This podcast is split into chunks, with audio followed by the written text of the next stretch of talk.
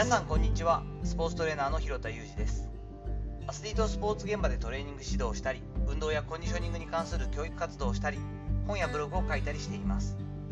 本日は広田的な2021年5大ニュースとはというお話をしていきたいと思います。クリスマスイブですがいかがお過ごしでしょうか、えーと、年賀状に関して慌ててですね我が家では今近しい人たちだけになりましたけれども年賀状を書いたりして師走らしいを過ごしていますけれどもちょっとね早いかもしれませんが今年の振り返りという感じでですね私の5大ニュースというのをちょっとお伝えしていければなと思います。第5位からですが第5位はスタンド FM の SPP に承認していただいたということですね。公式パートナーみたいな表現なんですかね。8月に、えっと、SPP に承認していただきました。私は本当他の私が知ってる SPP の方に比べると全然あの再生回数も回ってませんしライブも結局してませんし結構ワンパターンに毎日毎日なんかいろんなことを配信してるだけなんですけれども一定のねそれこそなトピックスとか注目トピックスとかスタンド FM さんから押してもらったことは一度もないんですがなんとなく長くやってきたということでね毎日継続してきたということで、え承認していただいたのかなと思っています。収益化自体がそれほど魅力を感じているというかというとそうでもなくてそれほどそこにこう執着はないんですけれども一定の評価をしていただいたという音声配信がねもうちょっと思ったよりも伸びなかったというかもっとこう世間的に認知されていくかなとは思っているんですけれども少しでもそういった流れに乗っていけるようにコツコツと続けていきたいと思っています。第4位、えー、職業人講話として、えー、県立高校の3校を訪問しました。もうちょっとねやれるかなと思ったんですけれども他の2校に関してはちょっと日程が合わずキャンセルというかお断りしてしまったんですけれども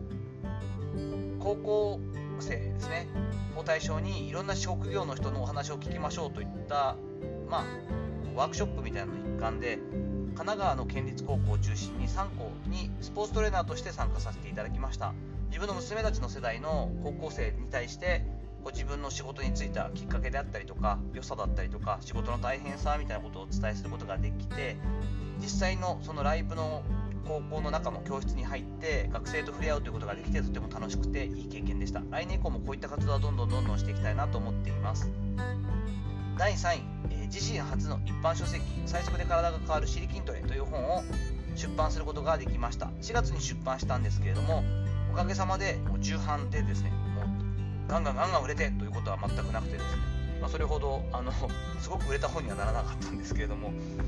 本を書くことによって認知が広がったりとかですねまた新しく知り合う方が増えたり自分自身であの憲法じゃないですけど本を持ってってあのこういったことしてますと言ってもらってこう信用してもらえたりとかですね。そしても何より、え親族だったり母がとっても喜んでくれたので本を出すことができてよかったなと思ったりもしています。とてもいい貴重な体験になりました。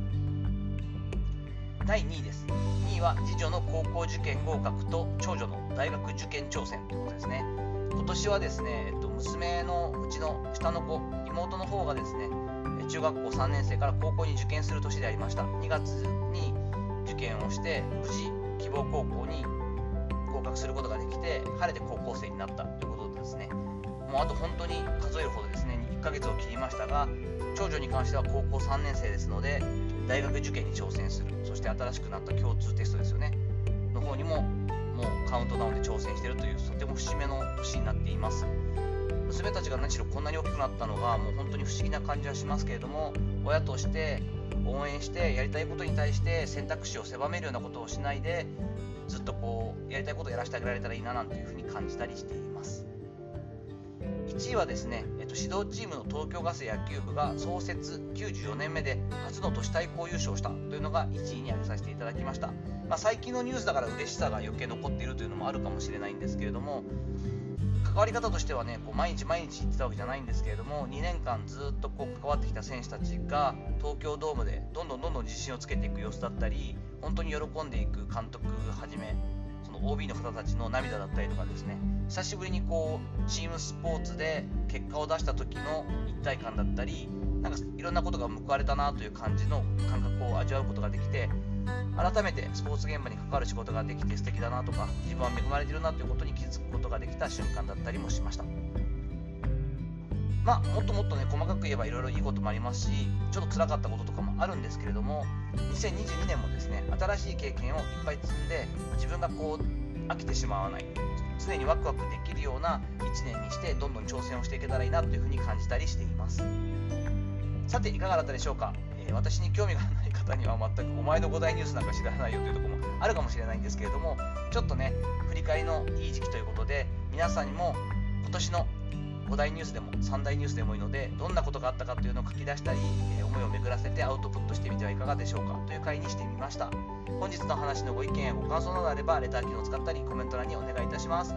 面白かったよとかですね今後も聞きたいよということがあればですねいいねをしていただいたりフォローもしていただけると来年もコツコツ毎日続けることができますのでどうぞよろしくお願いいたします。本日も最後までお聴きいただきありがとうございました。この後も充実したクリスマスイブをお過ごしください。それではまたお会いしましょう。広田裕二でした。